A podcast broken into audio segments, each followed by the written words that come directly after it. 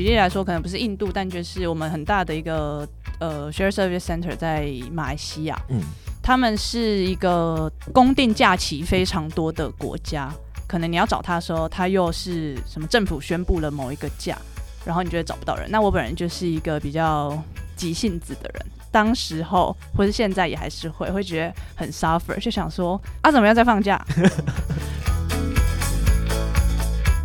旅行之爱旅行未来，大家好，我是瑞，欢迎收听由 Urator 说人才美和平台制作的 Pocket 节目《职业旅行家》。你期望加入外商团队吗？在被耀眼的薪资和福利拉走注意力之前，有一件事情是你必须要好好先学习的，那就是如何做好与国际伙伴的沟通与合作。在外商的日常工作中，你可能随时需要与不同国际、不同分部的伙伴交流协作，甚至你的直属主管也不会是本地人。因此，透过沟通去了解海外本部商业策略背后的含义，不同文化圈伙伴的工作风格，对于在组织取得好成绩，甚至获得晋升转调机会，都有莫大的帮助。本集邀请到在一九零二年就成立，在全球有超过五万位成员的 BAT 英美烟草的伙伴们，HRBP Zoe，以及从储备干部计划一路转正的品牌副理 Benjamin，聊聊他们如何做好沟通，在外商团队取得信赖。那么在节目开始之前，要先说明今天的内容为求职资讯与个人经验的分享，所有与公司相关的描述皆为网络公开资讯，不会进行任何的产品推广，也没有任何产品推广的意图。让我们欢迎今天的两位来宾 Zoe 以及 Benjamin。自己 Q 自己拍手，还好吗？我觉得两位现在一直处于一个，就是最后一直处于一个笑得很僵的状态，有点尴尬。尴尬吗？那不会。你应该已经经历很多种场合，对啊，有点尴尬。我我哪哪可以放一下音乐吗？有有音，有有准备一下音乐吗？你需要哪一种音乐？就是 low five 吗？还是古典？要不然来一下九一一。你要你要先听九一一吗？可以吗？好啊，可以放九一啊！哎，我我开玩笑的啊，我现在在开玩笑。我们都很认真哦，我们现在就是我们是一个很认真的公司，很认真的节目。我我们也是，我们也是。好，好，以人为本。好，那我们等下就认真应对。好，OK。那在节目开始之前，就首先还是先请两位稍微介自我介绍一下，以及稍微介绍一下 BAT 美颜草。女士优先。好，好，听听众们大家好。我是 Zoe，然后我现在在 BAT 担任 HRBP。那我的日常生活基本上分为几大块，第一个是了解公司啊、集团业务部门的发展方向，然后搭配就是部门主管、员工自己的需求，提供相对克制化。的服务，然后帮忙他们处理各种疑难杂症，那同时也会担任员工的树洞，所以如果有任何问题都可以找我。然后基本上就是像公司员工的管家这样子的角色。了解。哎，你刚刚你刚刚有强调相对克制化，你最近处理最克制化的需求可能会是什么？有一个比较有趣的是，就是大家会一直说上班压力大，上班压力大，想要在下班前喝一杯，然后我们就。赶紧的引进生皮机，你说在公司有生皮机？对啊，对啊，对啊。然后每个生皮机蛮麻烦的，你们你们是你们要去管理那个生皮机？对啊，就是我们有装一个那个警铃，啊，你在不开放的时间去按，就会带警铃大作。没有开玩笑的，就是生皮机，但其实就是只是定期的更换啦。然后它本身就会有保冰的功能，所以你就是确保你的电力没有被停止。就这样，他就可以一直喝，一直喝，一直喝。就也是一些小小生活技能 get 这样子。对，OK，那可以稍微跟听众朋友介绍一下 BAT 我觉得 BAT 对大家来说应该是相对陌生，毕竟我们是一个烟草公司。然后其实像刚刚瑞说的，我们有一百二十多年的历史，比本人还老。然后其实我们是目前是全球最大的烟草上市公司。然后在财富全球就是 Fortune 的杂志评选里面，我们是全球的五百大企业之一。然后因为我们大家知道是烟草公司，但其实我们近几年一直积极在做转型，然后希望成为以消费者为中心的多品类快消品消费品企业。这样，然后透过对提供消费者减害的产品，达成一个更好的明天这样子的企业愿景。嗯，了解了解。那接下来请 Benjamin 稍微跟听众朋友自我介绍一下。嗨，大家好，我是 Benjamin，我是二零二零年透过储备干部招募计划加入 BAT 的。那我现在目前的职位是品牌的副理，主要负责市场是南韩还有台湾的这个新兴产品的品牌企划还有开发。对，那其实刚周毅有讲到说，我们正在一个转型嘛，所以其实就是以消费者为中心。所以其实我主要目前工作内容就是从怎么样分析消费者、了解消费者，然后到产品定位跟怎么样去上市的计划，主要是负责这一块的业务内容。哦，所以会做一些调查或访谈之类的类我们不会呃，我们不会直接去跟消费者做访谈，我们当然是以数字、数据化的东西，那去分析多个角度，因为有现在有非常多的 market 工具之类的。对对对对，不管是市占率啊，或者是呃新的一些 social listening tool，或者是一些市场调查的一些工具，那就是从多角度然后去分析消费者，不会直接去跟消费者做接触了。嗯，所以换言之说，如果想要进入 BAT 担任类似的职务的话，其实数据或者是使用类似的工具的能力，可能要有一定的基嗯，础。我觉得需要有一定的分析能力，然后还有加上自己的逻辑思考。嗯嗯，了解了解。OK，那首先也好奇两位就在加入 BAT 之前分别的职业历程可能是什么样子的，跟当初为什么会选择加加入 BAT？其实 BAT 是我第一份工作，对，那我不是毕业于呃英国的帝国学院，呃，我是读 marketing 的 masters。那其实，在就学过程中，我就一直对于 FMCG 就是快消品这样的一个 industry 这样的一个产业是有浓厚的兴趣，因为就是 marketing 嘛，就跟 consumer 其实有非常大的连连接的关系。那那个时候在学校的时候就有读到类似像英美烟草、烟草界这类的文章内容，然后就对于烟草业就有一种呃莫名的好奇感、好奇心。然后那时候刚好疫情的情况之下，二零二零年其实也没有太多的公司愿意主动去招募年轻的新血，那时候就有这样一个机会，所以就来到英美烟草。那 Zoe 呢？就是呃，我本人做 HR，但其实我不是念 HR，或者是我也不是念企业管理，我是念统计，所以我大学四年基本上就是在做 coding，然后学怎么算数学，但是我就是逻辑不太好，算不太出来。然后，可是我大学四年其实玩了非常多社团，所以我基本上都在跟不一样的人互动。然后我就在想，有没有办法把这两件事情应用在一起？毕竟你也不能浪费大学四年学的那一点点浅薄的知识。然后第一份工作我其实是做。呃，Head Hunter，因为那个是跟 HR 相关最快的一个敲门砖。但是做了之后，我发现我好像不是一个 sales type 的人，就我对追求业绩、追求钱这件事情没有特别大的兴趣。然后辗转的，本人很迷信算命，就是另类大数据，对我就统称它另类大数据。然后就去算了命，算命师就说我若做 HR 会很有前途，于是我就相信了他。然后因缘机会下有机会进入 in house。然后觉得 in house 待了一阵子之后，BAT approach 我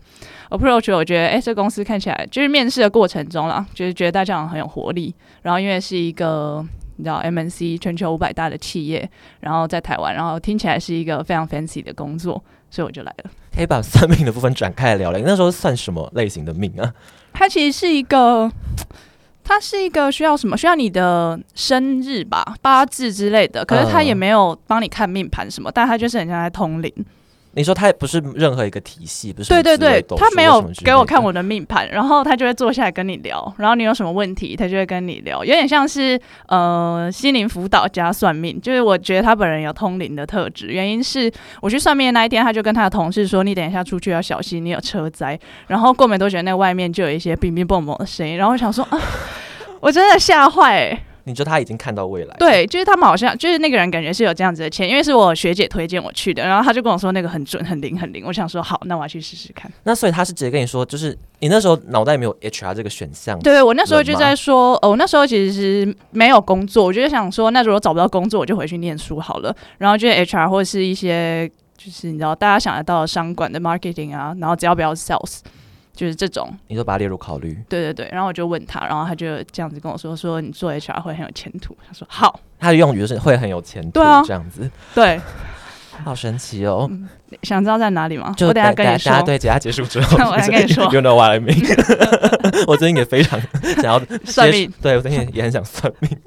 OK，所以两位听起来都是 BAT，刚刚提到的几个关键就是氛围比较活泼，嗯然后就对新鲜人蛮开放，而且其实你们对于新鲜人或储备干部的一些计划也都蛮完善的，再加上很有知名度、历史很悠久的公司，所以因此加入。那蛮好奇，那后来加入之后，你觉得呃，就是这间公司跟你想象中有哪些差别嘛？那我们有哪些比较印象深刻的事情？差别我觉得是，就是我在加入一个就是说 MNC 五百五百大企业，然后就是一有一百二十年历史的公司的加入前，我一直以为就是所有事情都很有规矩。然后就是大家就是当那一颗小螺丝钉，然后就然后就把你的砖对，把你的砖搬完，然后把你的螺丝锁紧就可以。但加入后发现好像不是我想象中的那个像公务员的模式，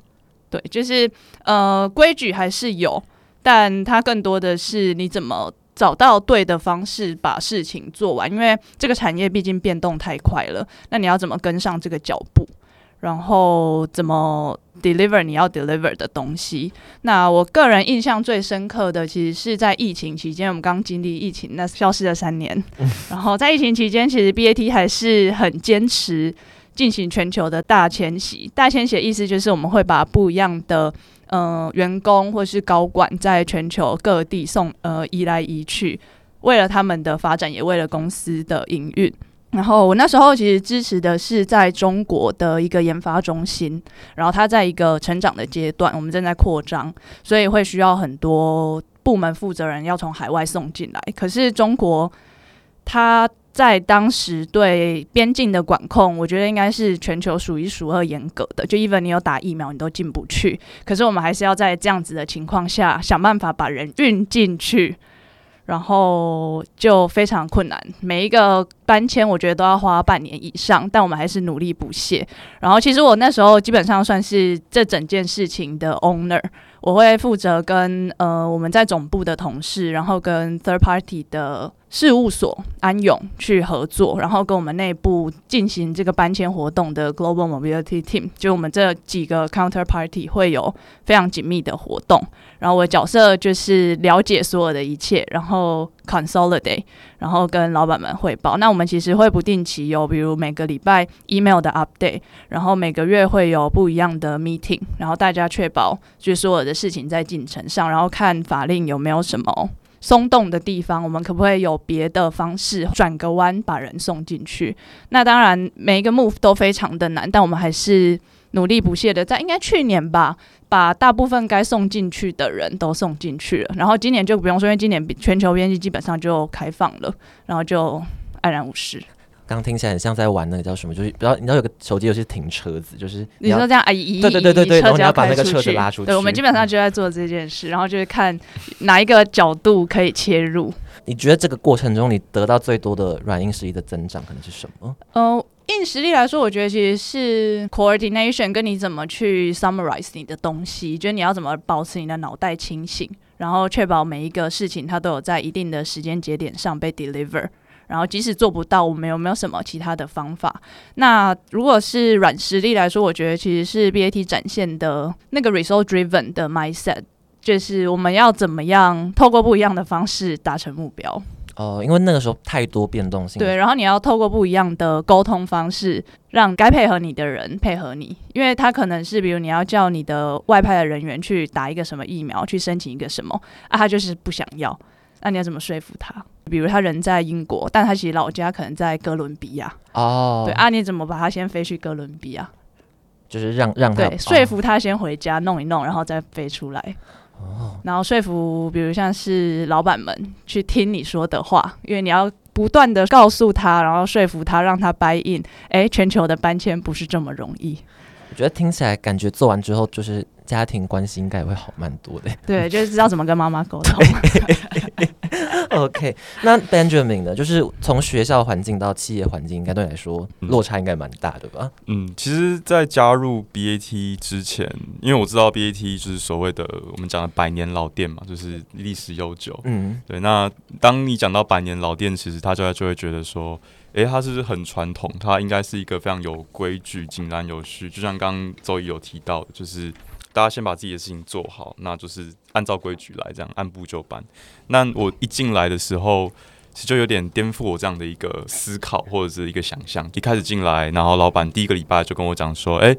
他觉得突然有个新的这个数据发现出来，想要诶透过新鲜的肝、新鲜的人进来去 去看一下这样的一份资料，然后去给他一个报告，用一个新的新人的角度去去跟他讲这样。那一开始会蛮紧张的，因为我会突然有点错愕，说诶，你确定吗？这个这么样一份重要的东西，你要让一个就是刚进来的一个新鲜的储备干部来来去跟你做报告，那那时候是蛮紧张。然后后来当然最后顺利的产出，但这中间有当然有寻求很多不同的方选不同部门的人去协助去了解。其实从这样的一个过程中，也可以让我发现，其实 BAT 是一个很愿意去授予不同的人，尤其年轻人，呃，责任。那也很愿意去透过不同的 project 去，不仅是精进员工，那同时间去用不同的角度去帮助公司完成他们想要达成的目标。对，所以其实这对于传统的百年老店这样一个思维不是不太一样的。嗯嗯嗯，就是大家的上下的 bonding 其实都很紧密，跟就其实比大家想象中还要扁平蛮多的。对，就是比较扁平化的组织。对，然后大家也都蛮乐意合作，然后也不藏私。对，就是大家的每个部门的。合作是蛮密切的。那所以，如果也要以三点去总结你们的团队文化的话，你们可能会怎么去说明呢？嗯，我觉得会是敏捷的，然后也是呃目标导向，然后还有团队合作。我觉得这是 BAT 在我轮调过不同的部门，然后也去到不同的市场去看过，其实是。蛮一致的哦，就是这是国际的共性，每个团队其实都是这样子在做事情的。对，就是不拖泥带水，就是很敏捷，然后有问题就马上去反应。这也是常常大家对于可能烟上的一个既定印象，可能就是速度比较慢啊，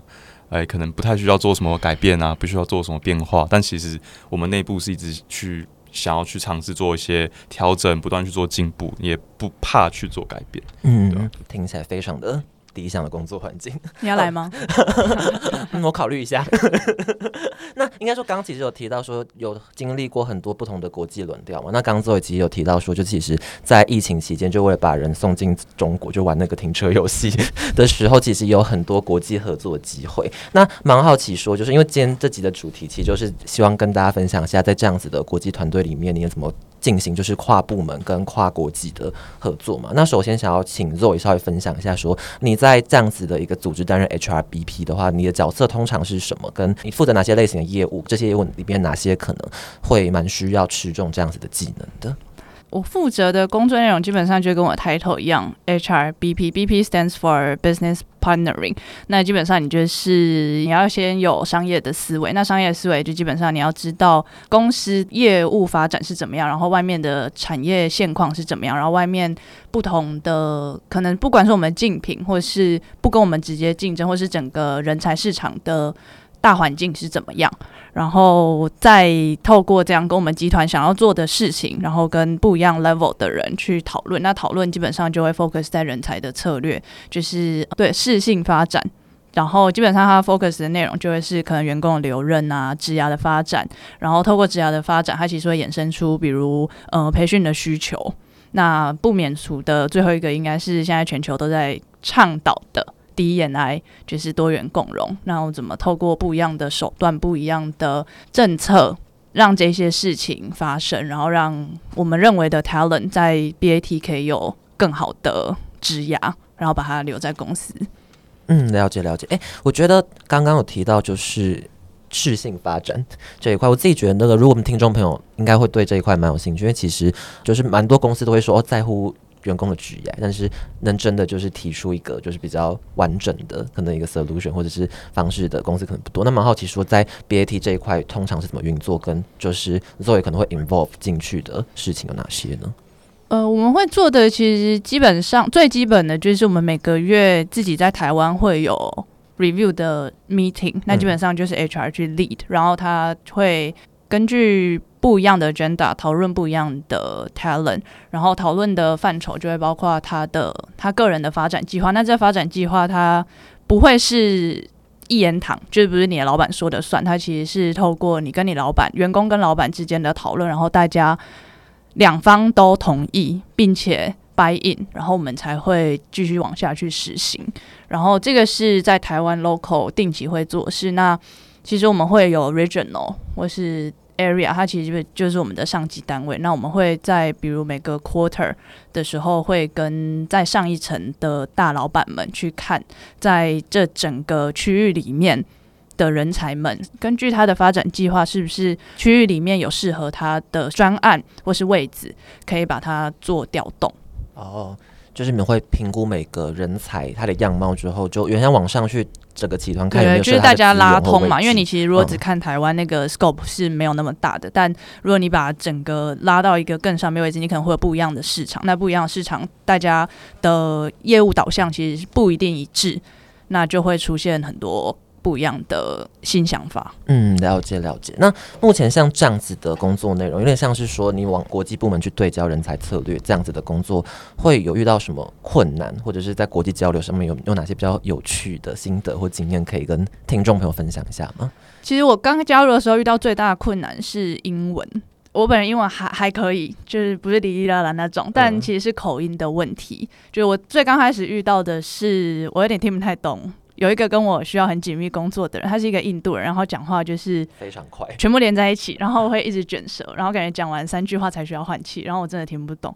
那中间我只能透过很多只字片语去拼凑他到底在讲什么。我那时候做的事情其实就是你先听嘛，然后听了你先记一些笔记，然后之后再跟我老板厚脸皮的问他说啊，他说我是这样这样这样这样这样嘛？然后多练习，就是经过，因为每个礼拜都在开会，开了多次会以后，有一天到了某一个几个月过后，老板突然要去休长假，然后我就只能亲自上战场。然后刚开始也是有点鸭子听雷，微微的。到有一天突然觉得自己开窍了，但我觉得就是你多把自己放在那样子的环境里，然后就会懂了。那我觉得再来另外一个是文化上的不同。那我觉得文化上的不同，我觉得工作上大家都是以要把事情做完做好为核心，但就是大家做事的方向会有一点不一样。然后我觉得最简单开始的就是你在开一个会的时候，大家先加入的时候会有一阵尴尬的时候，因为要等就是不一样人家，然后就会开始有一些 small talk。然后我们很常要碰到一些外国人啊，外国人就是很会 small talk，但亚洲人不会。举例来说，就是大家有天先问 How are you？那亚洲人就是 Good，没了，无法延伸，真的无法延伸。我然后就是你就会尴尬哦，好，哎，哦，就这样，就尴尬到不行。但后来我觉得，嗯、大家做的事情其实是你就是学别人怎么讲。那他就会开始聊天气嘛，聊天气怎么样，聊你们那里最近有没有过什么节，你有没有要去哪里玩，然后这尴尬的五分钟就会不小心过完了。那那对对他们来说，这应该不是一件尴尬的事情。对他们来说当然不会，因为他们就是很习惯这个，可是对亚洲人真的没有，我们就是一进去就想要赶快把一二三四五，然后直接讲出来，然后讲完就结束。那如果今天是一个亚洲人偏多的会，可能就不会有这样子的流程。对对，吗大家就会很习惯彼此那个很简短的 small talk，就是 How are you? Good. 哦、h o w are you? Oh, good. 哦、t h a t s it. That's cut to the chase. 这样。但如果今天有洋人同事，对，我觉得我个人碰到比较多就是华人啦，然后如果是华人跟西方人，就是会有很明显的差异。就是我们可能花三分钟在 small talk，他们会花十分钟。但就反正结论就是，其实你只要去模，因为要模仿他们讲对，我觉得就是模仿，要不然怎么办？因为我们也编不出新把戏。然后再沟，然后我觉得这个再往下就是大家沟通方式的不一样。就是呃，我之前哎，先说先说，我们要帮大家贴标签，这是根据我个人的经验，很怕被冠上一个什么贴标签的名号。先说这是我个人经验，我之前碰过的是呃英国人为主，因为我们总部在英国，嗯然后我们现在会跟很多比如日本人或是大陆人、香港人之类的工作，呃，新加坡人，我们另外一个 regional center 在新加坡。然后我觉得沟沟通方式上最大差异是英国人很君子。君子的意思就是他们不是那么直接，会绕一个圈，然后可能他也没有讲出他心里真正想的，那你就要自己去读空气，或是你就会前先问他们说，哎，你有什么想法？那大家至少心里有一个底子，知道他大概怎么想，你才能去往下推进事情。然后，如果以英国人以外，我碰到比较多，也有还有美国或是加拿大背景，那这种就很直接，就我觉得跟华人蛮像，但可能比我们更直接。然后有时候他的回答，你会想说，啊，怎么会这样，伤到我了？就他会直接攻击，就比如你就不到攻击，但就是会非常非常直接说，他觉得应该怎样怎样怎样怎样怎样怎样怎样。哦、嗯，然后你就想说，哈，怎么是这样？就会有这种落差感。了解了解。哎、那刚刚有提到，哎、像印度人，他们有什么特别的表达习惯吗？印度人好像还好，除了讲话好快，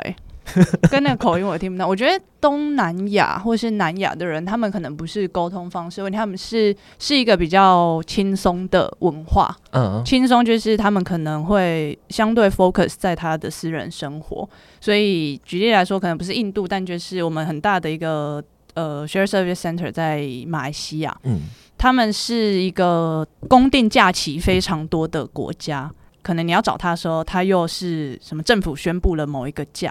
然后你就会找不到人。那我本人就是一个比较急性子的人，当时候或是现在也还是会会觉得很 suffer，就想说啊，怎么样在放假？然后你有时候要找他们的时候，你就发现啊，又在放假。然后我想说，怎么这么好？心里是觉得啊，怎么这么好？刚开始会觉得很不爽，但后来想说啊，怎么这么好？然后后来再往深一点想，就是到最近几年，这个 D N 还很红，就觉得哎、那个政府其实也蛮好，因为他们其实有很多假是尊重不一样的族群去放的。对，然后我觉得台湾政府也可以考虑一下，就是比如原住民啊，虽然他们还是真的相对少数，但我觉得 in the long run 可以照顾一下这样子的少数族群。我记得原住民好像是有一些那个，因为我之前当兵的时候就是好像丰年祭还是什么对祭，他们他们可以回家。对对对有对他们可以回家，就是而且当兵好像只有他们可以特殊回家。，对，觉得还是有哦这样子的政策，但就是相对少。然后如果假设我们真的要照顾你说到这种多元共融，那其实应该要再把他们的权利再往上拉拉抬一点。哦，个人看法，不代表公司立场。那应该说，如果在实际来讲的话，就如果今天一个这个专案有 involve 进一些马来西亚同事或干嘛，那你可能就要先去 check 一下。对啊说，check 他们有没有要上班，有没有在上班啦？就比如他们这接下来两个月就大概有十，对，而且呃，他们现在有比较贴心，就我觉得应该是大家真的太多人，像我们这样急性子人去 complain 太多次，所以他们现在会在他们回信的那个签名档放上他什么时候要放假，哦然后你就会至少心里有一个谱，说哦，这个时间他应该不在。所以如果要什么东西的话，那之前就对，要那之前要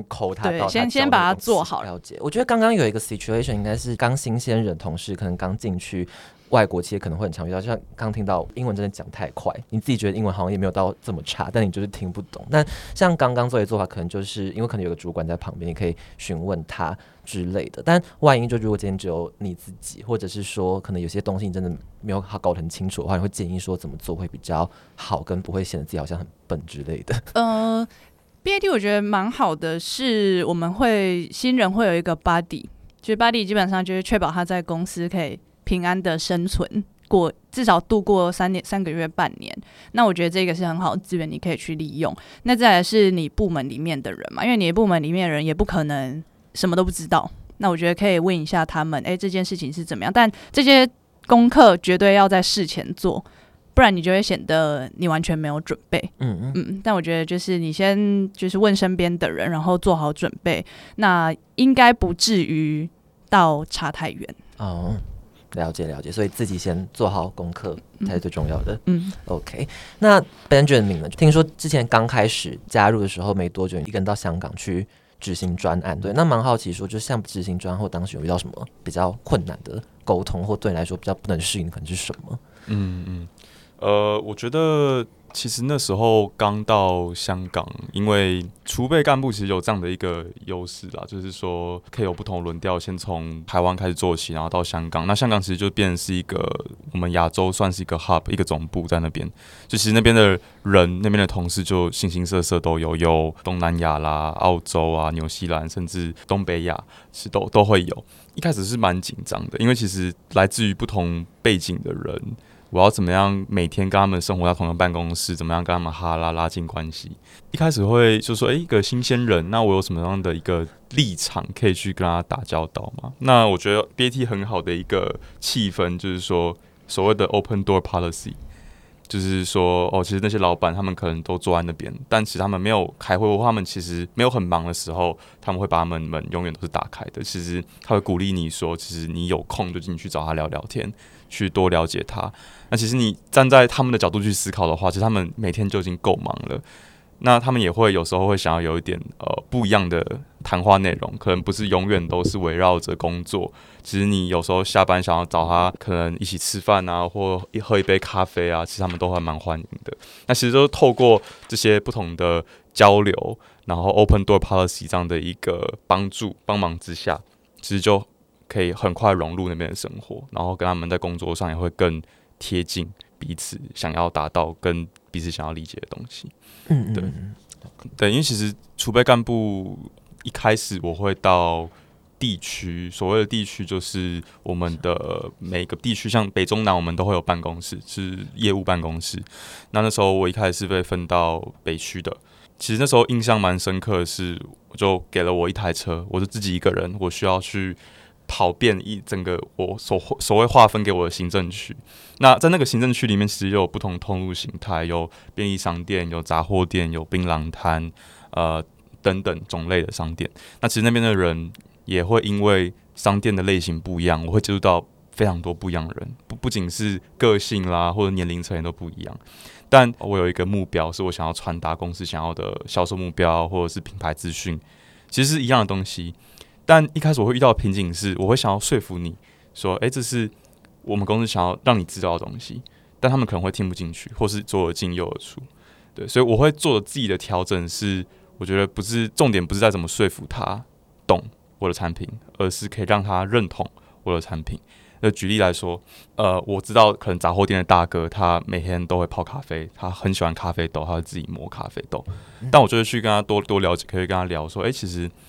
哎，咖啡豆对有深培、浅培、中深培。那其实，哎，我们的产品其实有这这样类型的一个划分。那从这样的一个角度去跟他聊天，哎，其实说，哎，这种我们有终身培啊，这种其实是深培啊，不一样的这样的一个产品的划分。那他就会更感兴趣对我们的产品，然后对于以后我跟他的打交道，对我会更有印象。哦，就是先用他本来就有兴趣的领域，然后去类比你们的产品，对，让他去认同这样的一个东西，其实会让他帮助他了解。有点像说，你先建立他一个基础的认知，那后续你跟他沟通，你就用这样子的举例当做基础去对对对，你们可能需要有一些政策上的调整或干嘛需要他配合，对对，你就比较好去跟他沟通，对，把它当做一个。朋友吧，就是也不要当做是我的销售伙伴。那那个时候，因为你们划分行政区，应该有非常多点位。那个时候大概你有你有算过你要跑几个点吗？就是你这样跑哦，我一开始跑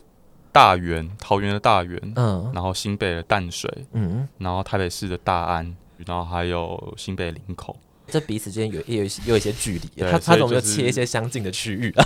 对，就可能我那个问一下当时的主管。没有啦，其实我觉得那是蛮蛮有挑战性的。对，但其实也是因为这样，就造就了我刚刚所提到前面的一些经验嘛。因为行政区的不同，县市的不同，其实那些人的风情民俗其实也真的很不一样。所以其实每天就是一个冒险的旅程，对我来讲。可能从大安区，好浪漫哦。对，就是从大安区可能是一个比较奢华、比较 modern、比较现代化的地方，然后到一个比较朴素，可能到大园区，比较接近机场那边，然后那边的杂货店的呃老板、老板娘都很热情。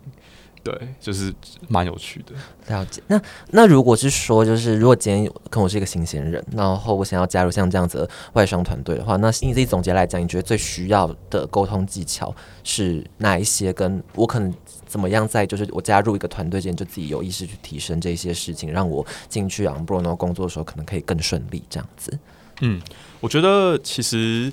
对于新鲜人来讲啊，很长。其实我自己也是一个。呃，例子啦，就是说刚进来这个公司，我想要发挥我自己所所学的，我想要达让每个人都满意，让每个老板，让我身边的人都对我有好的评价，这其实会让自己很累。那其实有时候在做一个报告的时候，你会需要跟不同的方选、不同的部门人合作，那你又想让他们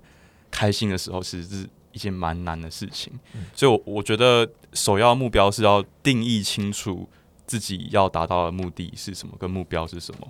那第二个是，当然你你是需要保持着一个开放的心态，去倾听他们的诉求跟他们需要的东西，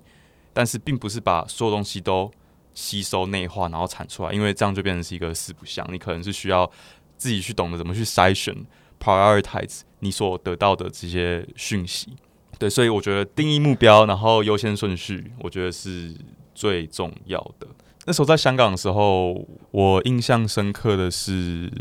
需要做一个产品的上市。那这个产品可能会出现在呃东南亚国家、澳洲、日本也会有，对，可能每个国家都会有沾上一点边。那因为每个国家它的消费者的样貌其实都不一样，他们的形态都不一样，所以就其实蛮难去统整出他们到底想要东西是什么。因为如果你把他们全部的诉求绑在一起的话，其实你就得不到，永远得不到一个你想要的产品，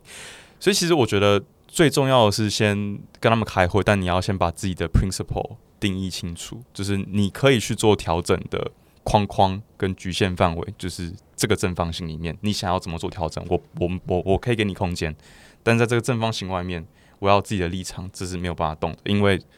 一个国际的组织，我们有自己的一个定义跟不能够被撼动的标准啊，一套标准。拿捏这个尺度，我觉得蛮重要的吧，这是个艺术。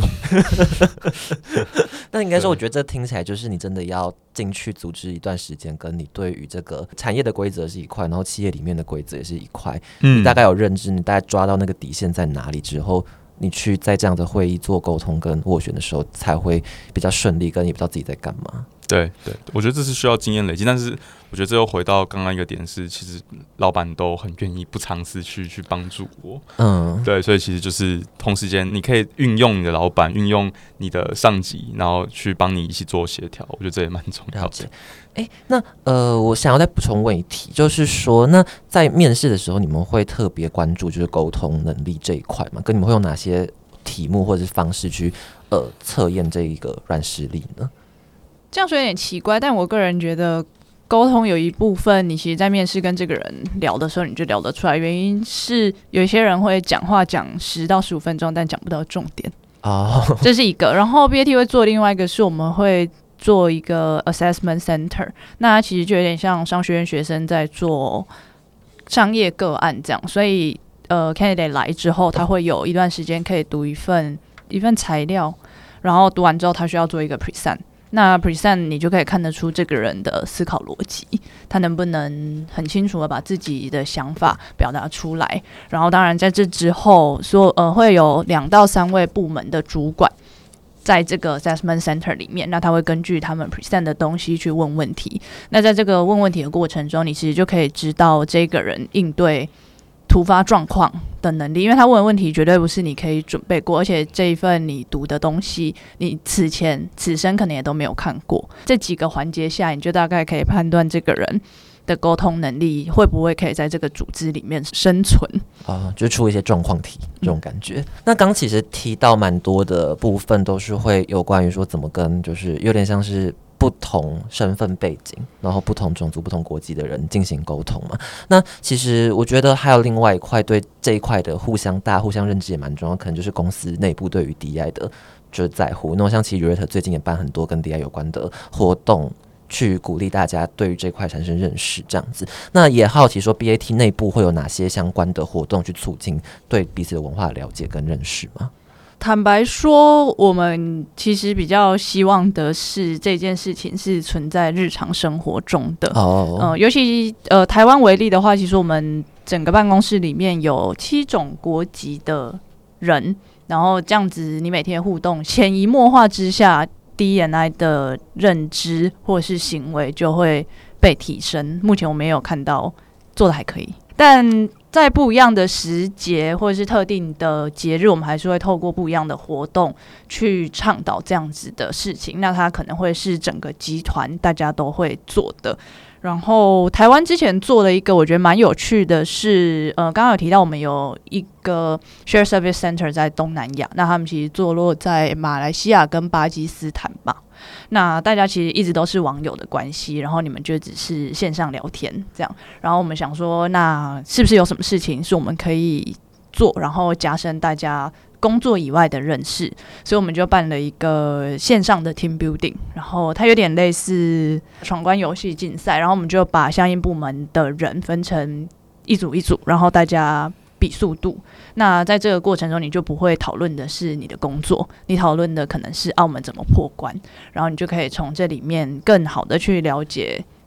彼此的思维模式，跟他怎么去处理事情的方法，然后再往下的话，你基本上就可以把这一天的认知延伸到你的工作中，所以你就会对他有更多的了解，那你就会理解他做出什么事情。背后的原因是什么？哦，就是比较像是工作里面去认知这个人，可能认知就比较有点片面。对因为你会带出你的偏见，对，你就会觉得他都不听我的，搞什么？嗯但是其实他这样做一定是跟他的，比如他的成长背景或者跟他想要推动的事情是相关的。那你至少要先了解他这个人是怎么样的，你才有办法哎、往下去再深挖他到底为什么这样做。OK，应该说，与其是把它讲的很大，什么推动什么族群共融或干嘛的，不如说，就其实你们只是，你们应该最重要其实是设计一个活动，让每个不同团队成员抽离工作，然后更了解彼此的本质，就是他的人是什么样的人，而不是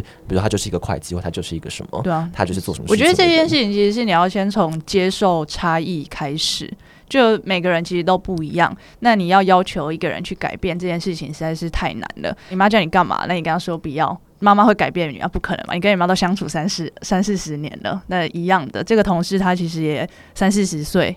那他三四十年来其实都是这样。那你先接受他的差异，你才有办法把它再延伸到工作。那因为公归公，私归私，工作上大家要达成的目的，其实基本上或多或少会有一点差异，但大目标其实一定是一致的。那你把私人的情绪加进去之后，你至少要先了解这个隐形的东西，你才有办法更好的去达成这个大目标。嗯，非常非常认同。那其实通常在提到 D I，大家最直觉的可能还是以台湾啦，然后就是因为 u r a t 比较偏间接的团队，可能比较偏科技业。那其实科技业很多团队，他们谈 D I，通常第一个想到是性别平等的部分，有点像是比如说有多少女女性主管，或者是像这样子在企业内部推动的部分。那就是那如果是以呃 BAT 本身来讲，没有做哪些相关的事情去。基本上是针对这个浪潮去做一些企业内部的应对吗？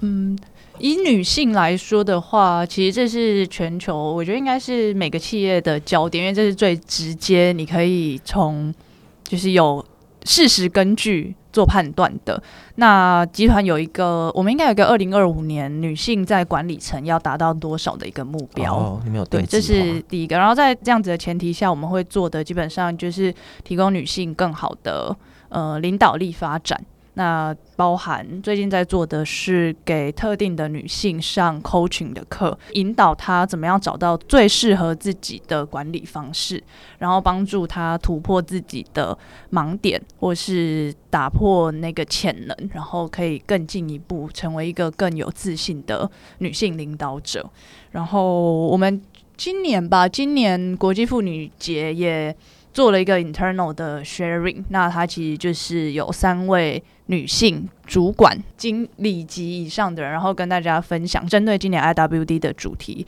做了一个内部的分享，一部分是让女性的这一个角色在。这个社会上又更凸显一点，因为女性常常会在雄性的社会中很容易被忽视。那我们想要透过 highlight 这样子的过程，让更多的人知道，其实身为女生，你还是可以有自己的一片天。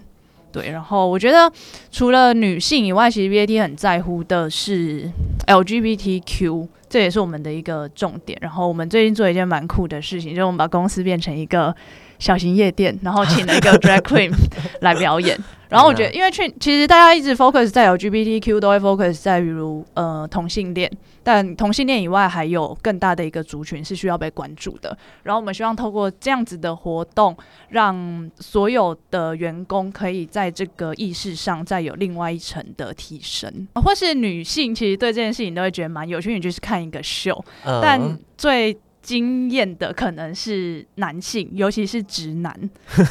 对爸爸或是我觉得年轻人也是，而且那个 drag queen 会一直靠近你，就是因为他们会觉得这反应很好笑，所以他们就会更更去弄你，然后你就看到大家的表情非常的尴尬，然后想说天啊天啊，不要靠近我，不要靠近我。对，但我觉得这件事情是有意义的，因为我一结束之后，我就问他说怎么样怎么样，有没有突破你的认知边界？他说其他人我是不知道，但我个人是有，然后我就觉得 OK OK，那这件事情有意义了。应该说大家感受其实也不是真的就是不舒服或干嘛。对，因为大家都知道这是一个秀场，嗯，嗯，然后你就会觉得，而且所有人都笑成一片，你就会觉得其实是蛮好笑的。就是打破他们的第四道墙之类的。哦，哎、那我顺便问一下 Benjamin，那、嗯所以对于刚刚这一些，就是你有哪一些是觉得公司推广这一块你比较印象深刻的？对我自己来讲啊，就是说跨国跨种族的一些团队合作，我觉得会比较有相关联。我举例，例如说，其实，在前几个月吧，我们有办一个活动，就是在在台湾，就是说，诶，不同的国家他们有不同的语言，那我们有来上个语言课，就从基本的可能问好啊，或者基本的一些吃饭啊用语啊，然后来就是可能越南话，然后马来西亚话这这类的，然后去去做交流。然后甚至我们的就是总经理他本人是韩国人，他会教我们韩文这样子。所以其实我觉得这间接的就会帮助到我们，例如说刚刚周友讲的，我们每次开会可能前面会有一些 small talk，嗯，对，可能就会用一些可能大家比较熟悉的语言或者是什么去去做交流。那其实我们也会有很多的 virtual 的 team building，就是不是是只有实体的，我们是透过可能 Teams 开会，然后可能就会。把大家放在大荧幕上，可能大家一起玩个游戏啊，然后可能会吃吃点心啊。举例了，像我现在的这个团队，我很多的同事在巴基斯坦那边上班，那我们就分享两边的零食。然后了解一下那边的风俗民情，喜欢的东西，喜欢喝的咖啡是什么种的啊？我们这边都喜欢什么种的？巴基斯坦吃什么零食啊？巴基斯坦他们的我记不起来那个名字，但他没有拿给我看。对，但是蛮蛮特别，没有没有看过。对，就是那边特有的一些食物，反正就是一些文化的一些交流。对我来讲，在工作上有时候会穿插一些比较轻松的话题，对于怎么样完成工作目标，其实也会有帮助。因为就不会大家都永远待在一个比较高压的环境，可能会有一个比较轻松啊，然后大家觉得说，哎，其实大家都是同一个 family，都是大家都是的为这个 BAT 这个大大家族在一起一起上班，一起努力这样。嗯。有点像就承接刚刚做一讲，就其实透过这样子更抽掉工作本身的互相对于文化、对于个人的认识的话，那其实对于在工作上面你要表达一些更创意或者更颠覆的想法的话，其实也会相对来说比较没有那么有压力。对，就是会带带出更多的情感。嗯嗯嗯，OK。那最后也蛮好奇说，因为其实两位在进入 BAT 的时候都是在不同的职业阶段，像作为可能本身有一些工作经验，那 b e n 可能是新鲜人，然后你是透过就是 BAT 的储备干部的计划进来，那我相信说其实蛮多的听众朋友也会对于这样子的一个计划是会有兴趣的。那蛮好奇说，就是那个时候这个计划大致上是什么样子的，跟就是你进来之后，你可能有接触到哪一些的 training。跟你自己觉得收获最大可能是哪些环节？嗯，好，我是二零二零年加入的。那那时候一开始最吸引我的环节是主打着可以到可能国外有一个轮调的机会。那对我自己来讲，在国外留学的一个学生，自己也是希望可以在国际的舞台上有所发挥。对，所以我觉得这是一个对我来讲很大的一个诱因，在申请呃储备干部，所有我们的 GGP 和一个 program 这样的一个过程。在整个 GGP 的架构里面，我那时候有三个部分了。第一个部分是业务，可能就是刚刚分享的，去到店家去做拜访。那第二个部分就是回到台北这边，台台湾的算是一个总部小小总公司这边去做品牌的实习。然后第三个阶段就是去到国外，那那时候就是去到香港。那也很荣幸的去去到那边香港的总部，然后可以跟跨国的领导人，然后一起去做专案的合作。对，那在这个过程中，其实就是有一种从最前线，然后慢慢的、慢慢的一步一步的往回推，回到总部这样的概念。其实对我自己的收获是，我会先知道实际执行上会遇到哪些问题，真正我们的产品摆在外面。可能消费者会有什么样的一个反应，店家会有什么样的一些问题？那当这会一步一步的抽丝剥茧，然后会带回到我未来的工作。所以其实对于一个呃新鲜人的养成，我觉得这样的一个阶段是蛮分明，也蛮有帮助的。那时候蛮难能可贵的是，我有被指派一个 mentor。那每一个 GGP 它都有一个 mentor，是一定在这个公司有一定资历的。那其实他 mentor 的主要的一个角色，就是他并不会跟你的工作直接有相关联，但是他可能会带着你，可能会跟他会跟你有个定期的 catch up，然后想要了解你说，哎，你遇到什么样的一些问题啊，然后给他一些 personal 的一些建议，然后见解。这其实这对我来讲也是一个蛮好的一个工作以外的帮助。嗯嗯嗯，对对，那那如果是以就是如果不是新鲜人，可能是跟 senior 进来的话，可能会有哪一些的 training 机会呢？刚刚刚有说到的，就是真人女性，我们其实有呃 female 的 coaching 嘛。那在这个此前，我们会先做的比较像是一个领导力的评估，帮助你。它其实不是针对你工作，它比较像是一个个个性的测验，所以它其实是看的算是蛮深层你。跟这个公司注重的一些人格特质有什么样子的差异？然后这个会是一个起点，我们会以这个开始去延伸你的 IDP，就是你个人的发展计划。然后根据发展计划会有不一样的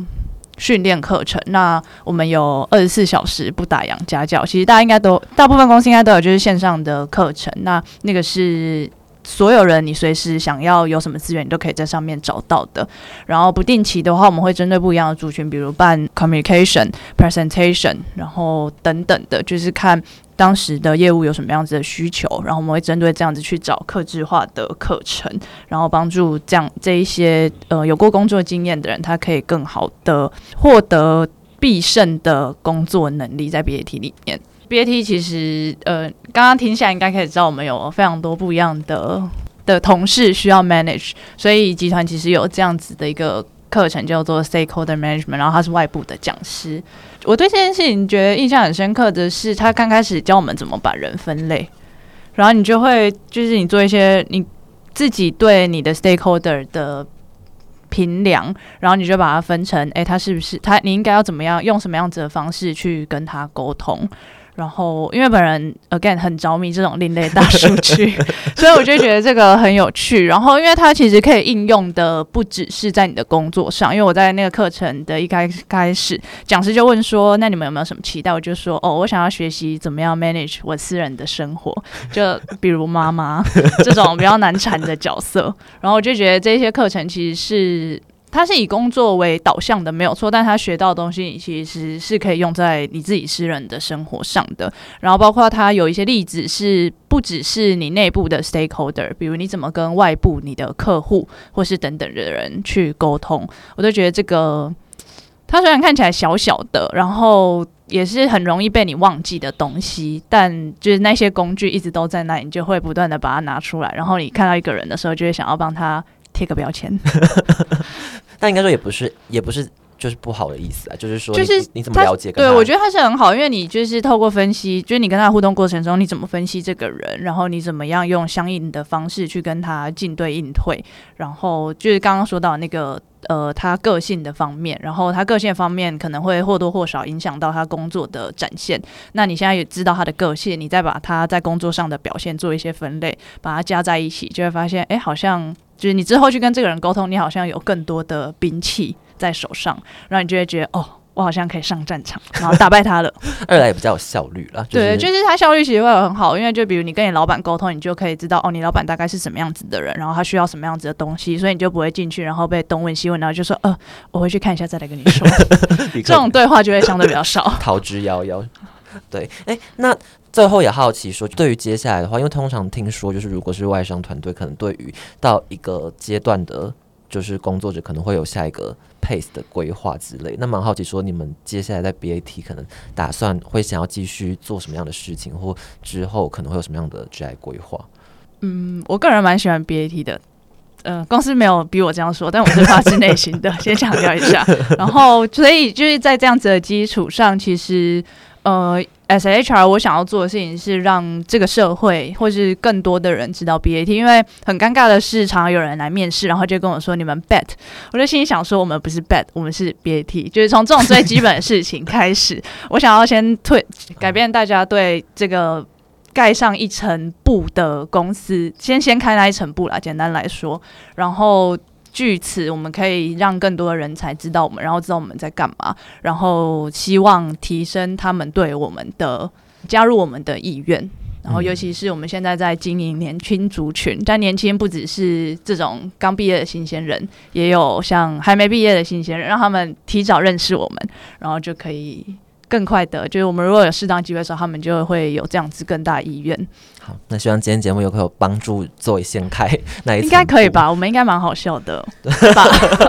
觉得很欢乐，很欢乐。那 Benjamin 下一步有什么规划吗？我对于 BAT 的目前的工作环境啊，还有职业规划师都感到蛮兴奋的。然后对于说公司的一个愿景，我觉得这也是。蛮正向、蛮正念的的一个感觉，所以就变成是说为了一个更好的明天嘛。我觉得这其实为了更好的明天。对我自己来讲有不同的意义啦。当然说，诶，就是怎么样去规划产品啊，去做新品的这些上市的这些计划，我觉得是一个。那第二个是我们一直不断的去精益求精，想要怎么样去突破、去做进步，然后也不畏于呃去做一些改变。那对我自己来讲，回到刚刚讲的一个 international opportunity，在国际的舞台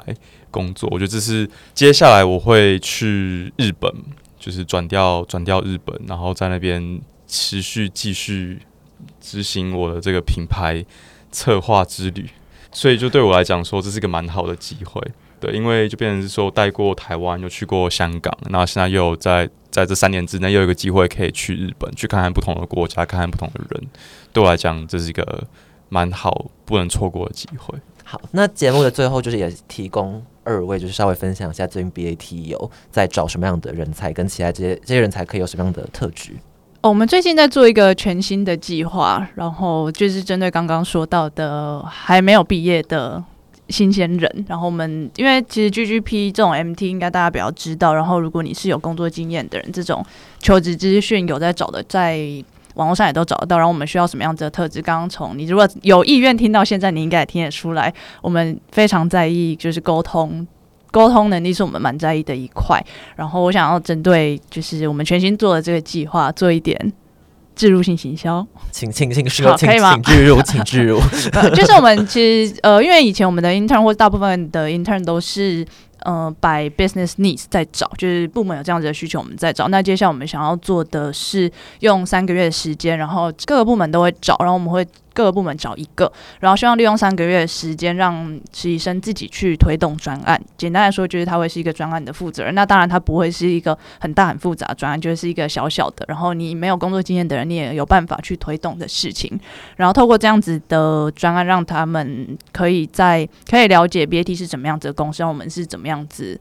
运行的，然后帮助他更好的了解我们。那想要申请这样子的专案，他不不枉费，他一定要。展现他的那个 ownership，就是他愿意承担责任，因为他会是自己，当然会有别人帮他，但他需要自己去推动这整件事情，包括跨部门的沟通，或甚至可能是跨市场的沟通等等的。然后再来的话，他需要有敏捷，就是刚刚小班说的敏捷。那敏捷它的定义基本上就是你怎么样子接受到一个指令，或者是接受到一个呃意见的时候，你怎么样很快把它去做转换，你怎么去调整你自己。等等的这样子的特性，然后再来是他一定要是一个愿意听别人 open-minded 的人，inclusive 的人，他需要可以接受不一样的意见，因为你推动一个专案的过程中，你会有来自四面八方的指导，那你怎么样像小班一样画出自己的框框，什么可以做，什么不可以做，什么可以改，什么不可以改，这些其实都蛮重要，就是刚好这三个。点，然后在这途中，我们当然会帮助他上一些课，所以基本上应该是两个礼拜会有一个课，然后就教他一些简单的怎么做 presentation。那当然不是学校里那种，你知道一张图很大，然后上面三个字的那种，因为我发现学生好像很喜欢做这种类型的简报，他可能是更呃长得漂亮但实用性很高的，然后他怎么去 present，然后他怎么样做呃专案的管理。然后他怎么样有一些基础的领导力，所以会我们的部门的主管大老板们来跟他们说明说一下自己在领导力上的历程等等的。哦，听起来有点像是就是先进去跟你们 co work，对我们的小型储备干部。哦，然后后续如果你们合作一切都顺利的话。一切都顺利的话，就希望他可以成我们的储备干部。OK，了解了解。好，那如果大家对这个计划有兴趣的话，那当然就我们申请链接会放在我们节目资讯栏的列表里面，大家可以点进去参考一下。那如果有问题，可以问两位吗？可以啊，可以写写信给我，或 LinkedIn 我也可以。我怕大家找不到我的信箱。那可以啊，我就也把就是 Zoe 的 LinkedIn 放在。可以可以可以，没问题。好好欢迎，我要换一张漂亮一点的照片。欢迎大家去询问 Zoe 任何就是有关于这样子计划的问题，或者是就是学怎么跟变得跟就是学姐一样厉害之类的。学姐听起来有点老 啊，真的吗？不能叫学姐吗？可以可以可以叫阿姨，因为年纪也到了，不能不承认自己老。没关系，就是你你想要永远十八岁，你就永远十八岁，这个是人老心不老，对我们的自我认知。OK，那我们今天节目就到这边告一个段落。那如果大家就是对这个这样的计划或 BAT 更有兴趣的话欢迎点击节目资源去参考他们的致券那我是 ray 我是 louie 我是 benjamin 那我们大家一起跟听众朋友说拜拜大家拜拜。拜拜。